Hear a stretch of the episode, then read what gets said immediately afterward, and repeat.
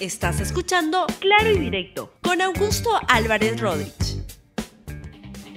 Bienvenidos a Claro y Directo, un programa de LR. Hoy vamos a ocuparnos de algo que está por empezar en cualquier momento, el proceso a los golpistas. Se va a ocupar el Congreso de la República de los casos de la ex premier Betsy Chávez y de los ministros Huerta y Sánchez, que estuvieron integrando el último Consejo de Ministros previo al intento de golpe de Pedro Castillo. Y vamos a ver qué decide hoy día el Congreso de la República. Yo le daré mi opinión de qué es lo que yo haría si fuera congresista. Bien, vamos con el programa de hoy, el proceso a los golpistas. Estaba previsto para empezar hace siete minutos, siempre se demora un poquito en el Congreso, pero hoy el Congreso de la República se va a ocupar del el caso de Betsy Chávez y también de los exministros también Roberto Sánchez y Willy Huerta. ¿Qué le ocurre? Es que el, Congreso de la, de la República está definiendo un proceso el día de hoy por el cual acuerda acusar, puede, puede este, acordar la acusación y la suspensión a la ex premier Betsy Chávez a los, y a los ministros mencionados por su eh, participación o supuesta participación en el intento de golpe de Estado. Está previsto para que se discuta el informe final que se aprobó en la, en la comisión, uh, de, en la subcomisión de acusaciones constitucionales y eso se ha elevado al Pleno. La reunión del Pleno se va a ver el día de hoy. Y entonces ahí lo que van a decidir es si es que esas tres personas participaron o hay evidencia que participaron en el caso, en el intento de golpe de Estado. Como es evidente, Pedro Castillo es incapaz de hacer él solo este, casi cualquier cosa y entonces este, requería de algún tipo de soporte.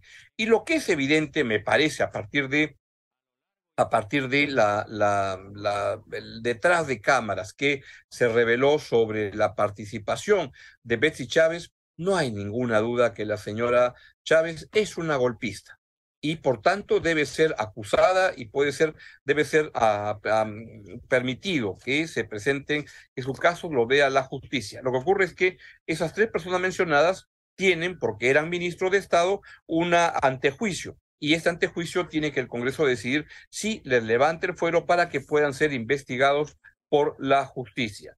El caso de Betsy Chávez a mí parece que es clarísimo de qué es lo que ocurrió y qué es lo que debe hacer el Congreso, debería acusarla. Me parece, sin embargo, que los casos en esto de, de, participar en el golpe de los ministros Roberto Sánchez y Willy Huerta no es tan claro, la verdad, y me parece que en ese caso, eh, si es que hay duda, me parece que el Congreso no debería ir por una acusación. Creo que, a veces este, cometer la, la, decisión de acusar a alguien por, por un delito que no ha cometido, pues no es, no es correcto. Es evidente que el ministro Roberto Sánchez particularmente era un abanderado de Pedro Castillo y fue, creo yo, promotor de muchos de los desvaríos que ocurrieron en ese año y medio de locura en, de, gubernamental, pero me parece que en el caso del, intento de golpe, la evidencia es que no, no, él no parece que estaba presente en eso y lo que cometió el error fue de quedarse un ratito este, más en Palacio de Gobierno, se demoró en mandar su tuit renunciando y tomando distancia, pero eso pues se puede acusar de, de, de, de reaccionar en cámara lenta, pero pero no es muy claro que, él haya estado en, el, en el, intento de golpe. Es al, al igual que el caso del exministro Salas, donde incluso a Salas lo ayuda mucho en que en un momento parece que la señora Bessie Chávez le pregunta a, a Pedro Castillo, llamamos a Salas, y entonces Castillo en su manera de hablar dice, no, ese, ese, no, ese no, no, lo saca del asunto, no participa. Me parece que el caso de Roberto Sánchez no es claro que haya estado presente. Y luego, en el caso del ministro del Interior, quien era ministro del Interior, Willy Huerta, también hay una situación en la cual de su teléfono llaman al comandante general de la, de la policía, que es este general que acaban de destituir como comandante general, el general Alfaro, para que este, le den la orden de que, de que cierre el Congreso y muchas cosas más que habían decidido hacer ese día y pues no se, no se concreta la orden. Ahí en el caso de Huerta, pues prestar el teléfono para que lo llamen a quien era su subordinado, el comandante general de la policía, tampoco concreta evidencia que, él haya participado. Y me parece que estoy con, concuerdo con la columna que publica Fernando Vivas hoy, de su columna uh, semanal, donde este, creo que en el caso de Betty Chávez pues está clarísimo que tienen que bajarle el dedo porque la señora es una golpista, recontra golpista y debe pagar por las consecuencias de ello. Los casos de Roberto Sánchez no es muy claro. Escuchemos qué es lo que ha dicho la señora uh, Betsy Chávez. Como ustedes saben, yo no tengo eh, requisitorio en el país. Sin embargo, estoy a punto de abordar mi vuelo para mañana estar en el Pleno del Congreso y no me quieren eh, dejar transitar. Es decir, sin ninguna orden judicial se me está vulnerando mi derecho al libre desplazamiento en el país. Entonces, no es una preventiva. Este, no, no es una preventiva. La situación es sumamente grave porque yo tengo que ir al Parlamento. El día de hoy, martes 21, culmina la semana de representación. Y estoy movilizándome de Tacna porque estoy en el aeropuerto, que está mi seguridad, y está un vuelo esperándome para poder viajar justamente a la ciudad de Lima y me dicen que tengo en estos momentos una preventiva. ¿Preventiva de qué? Si a mí no, me, no, tengo ninguna notificación. Y a pesar de haberles explicado a las eh, señoras policías, a las dos simplemente eh, me quieren hacer perder un vuelo, no sé con qué intenciones, y esta situación sí es sumamente grave. Así que eh, doy por notificado esto, tanto en sede fiscal, también en sede judicial y por supuesto de la Corte Interamericana de Derechos Humanos como diría el Cuto Guadalupe, la soberbia de esta señora hasta hace solamente tres meses, ahora paga la consecuencia de su inexperiencia, de su poco apego democrático, de, de la manera como se comportó en el gobierno. Es una de las responsables, no solo del intento de, de, golpe, sino del mamarracho que hicieron de gobierno. Y en ese caso, bueno, lo de mamarracho, pues eso no está condenado, no está penado por la ley. Un golpe sí, y ahí es donde debe dar la cara. El exministro Roberto Sánchez también tuvo una declaración y dijo que uno tiene que dar la cara, no fugarse. A ver qué cosa dijo. Los actos ilícitos son personalísimos y yo he sido responsable del Ministerio de Comercio Exterior y Turismo. En ese ámbito de mi acción, yo puedo reafirmar que bajo ningún concepto jamás he incurrido en un acto ilícito ¿no? en el ejercicio de mis funciones. De otros sectores no había forma que desde mis competencias yo tuviera conocimiento y participación, pero cada vez que han habido estos hechos, he sido uno de los primeros siempre en decir que las investigaciones tienen que hacerse siempre y que tienen que determinarse los ilícitos caiga quien caiga y que uno tiene que dar la cara, no tiene que fugarse, tiene que demostrar la claridad de sus actos. Siempre en ese extremo yo me he pronunciado. En resumen, la señora Bessie Chávez debería ser acusada y se le debería suspender en el, en el Congreso, debería irse de ahí y, este, y pasar a la justicia. Y ahí yo sospecho que hay, una, hay un riesgo de, de, de, fuga y que podría estar acabando en Santa Mónica, la señora Betsy Chávez pronto. Vamos a ver qué es lo que se decide en el Congreso y en el Poder Judicial. En el caso de Roberto Sánchez, y el, el ministro Willy Huerta, que era ministro del MINCETUR y ministro del Interior, la verdad que yo no veo que, haya una contundencia como si, como si existe en el caso de eh, Betsy Chávez, y por tanto yo creería que este, puede caerle a uno pesado o no, un mal político no, pero eso no está condenado por la, no está penado por la ley, este, y por tanto creo que el Congreso haría mal si es que decidiera acusar a los señores a Sánchez y Huerta el día de hoy tienen que investigarlo por otra, otras cosas. El desmadre que ha habido en el Ministerio del Interior, ahí Huerta, vamos a ver qué responsabilidad le compete. Y en el caso de, del señor a Roberto Sánchez, pues tiene varias, varias investigaciones por las que tiene que dar este cuenta.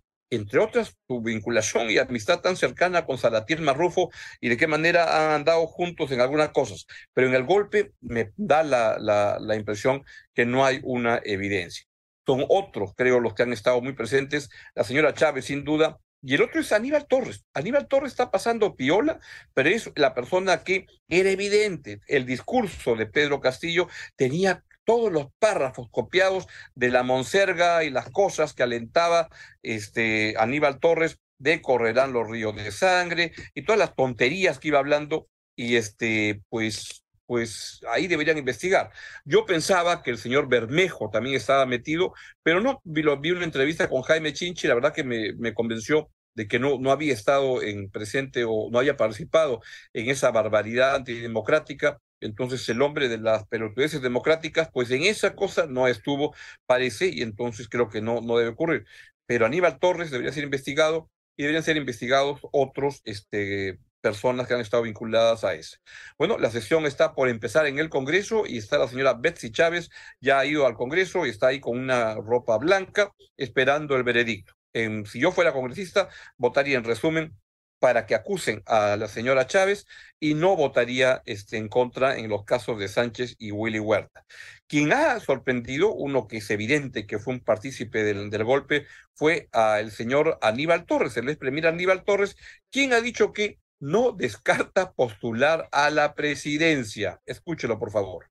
Hay otros lugares del país en donde no tienen nada que comer sino solamente plátanos. Plátanos en el desayuno, plátanos en el almuerzo, plátanos ancochados en la cena. Esa situación, esa situación no puede permanecer en nuestro país. Esa situación tiene que cambiar y para eso todos los peruanos de buena voluntad, sin discriminación alguna, nos tenemos que unir para cambiarlo. ¿Y qué papel jugaría Aníbal Torres en ese cambio social? ¿Cómo se ve usted ahí? Bueno, fíjese usted, siempre cuando se ha hecho esa pregunta, los políticos han dicho, no, bueno, eso depende, no, si la población lo pide, entonces no voy a participar. Aquí estamos ante un hecho concreto. Estamos ante un hecho en que la población es la que lo pide y lo pide constantemente. Lo pide el sur del Perú, lo pide el centro del Perú, lo pide un sector del oriente del Perú, lo piden algunos sectores del norte, no todos, no, hay que reconocer, yo tengo que hablar con la verdad, de manera que estamos este, evaluando esa situación y este, eh, no es fácil tomar la decisión, pero no podemos desdeñar a la población y si la población quiere que trabajemos juntos, ahí estamos. Vemos que en esa entrevista estaba el exministro Aníbal Torres con la exministra Nay Durán, que este, era una, y sigue siendo una entusiasta defensora de Pedro Castillo y, este, y del señor Aníbal Torres, por lo que se ve en esa entrevista. La verdad que, ah, que el señor Torres crea que puede postular a la presidencia de la República es simplemente confirmar lo que dijo Jaime a Chincha una vez en una entrevista, que, que un comentario que hizo en su programa, a este señor le patina el coco. Vamos ahora también a temas que tienen que ver con la gestión de Pedro Castillo y lo que está pasando en la Policía Nacional. La verdad que es un desmadre muy profundo.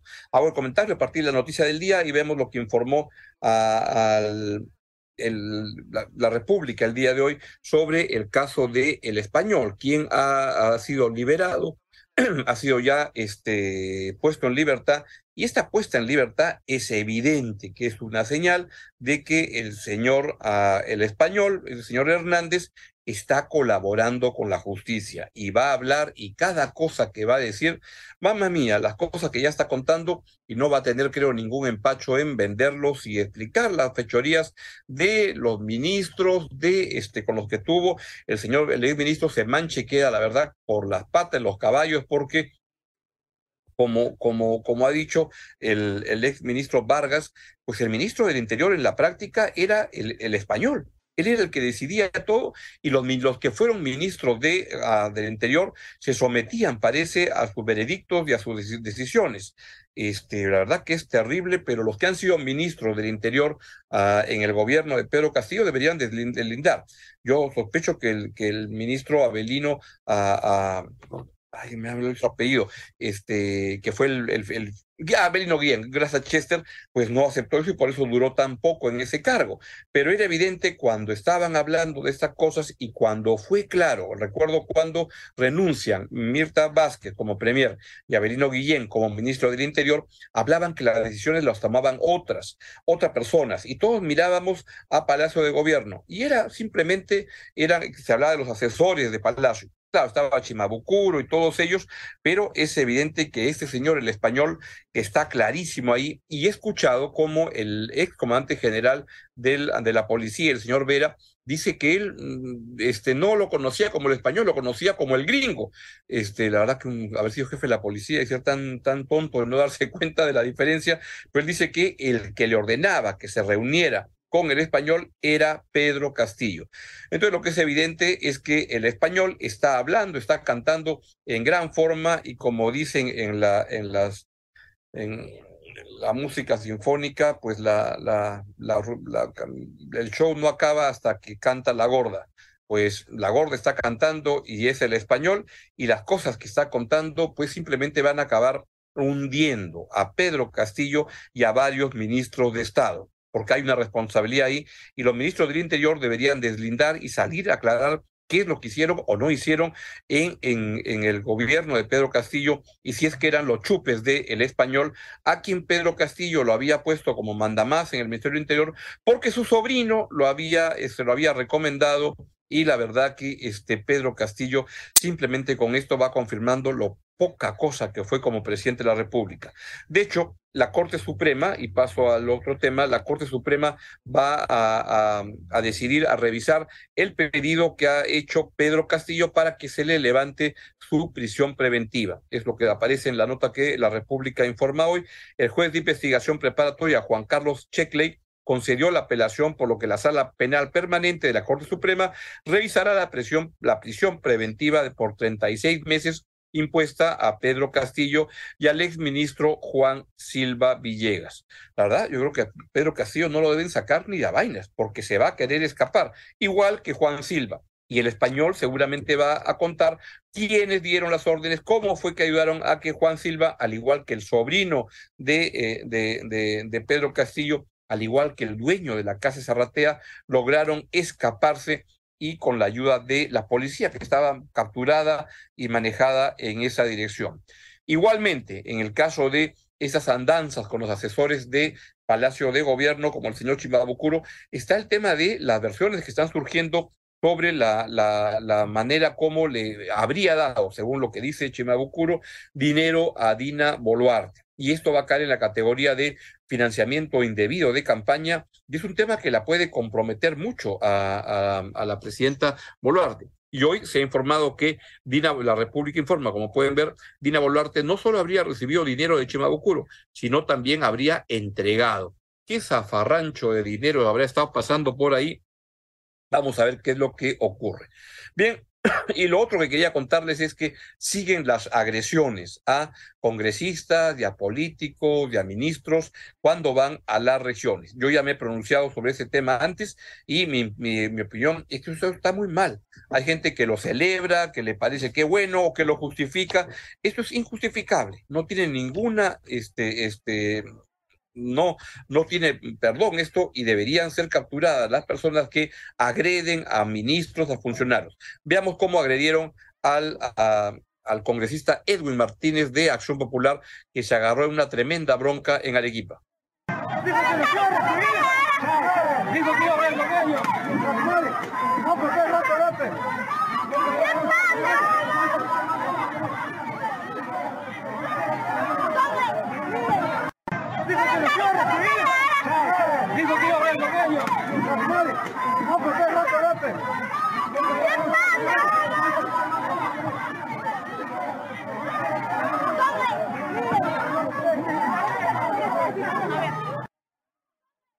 Y en la hermosa ciudad del Cusco, al igual que, Arequipa también es preciosa, el ministro de Desarrollo es despedido a huevazos y tomatazos.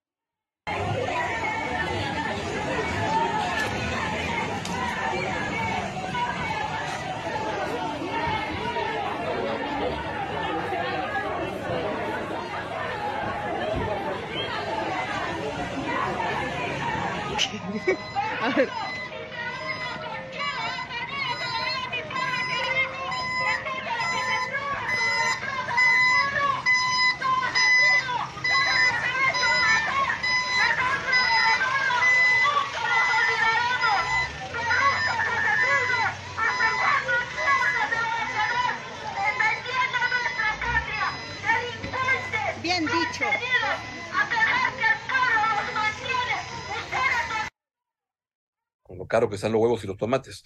Y por último, les quiero comentar un tema que me preocupa mucho, la verdad, y lo voy a poner en contexto de unos eh, asuntos que también les he mencionado antes en este programa. Y es lo que está ocurriendo en Indecopi. En Indecopi sacaron al señor Julián Palacín. Que había estado ah, como presidente de Indecopi durante el gobierno de Pedro Castillo. Y debo decir que yo tenía la peor referencia o la peor, los peores temores de lo que pudiera hacer el señor Palacín.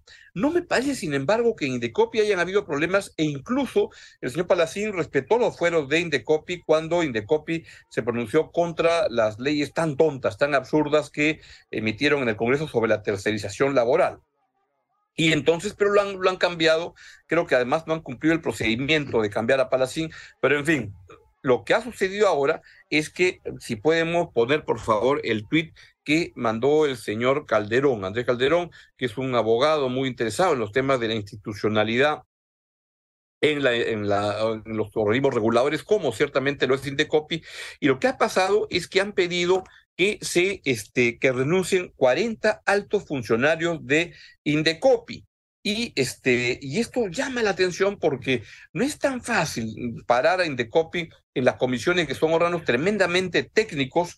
Este, yo tengo la, la, gran honor de haber trabajado en Indecopi unos, unos buenos años, unos 12, 14 años creo, y la verdad que son eh, comisiones tremendamente técnicas. Y lo que ocurre es que él, uh, la nueva... Uh, presidenta de Indecopi, que es alguien que le ha puesto el premier Otárola, este, pues ha empezado y ha dicho que eh, despide, pide la salida de 40 funcionarios, altos funcionarios, y lo que hay es una preocupación por lo que pueda ocurrir.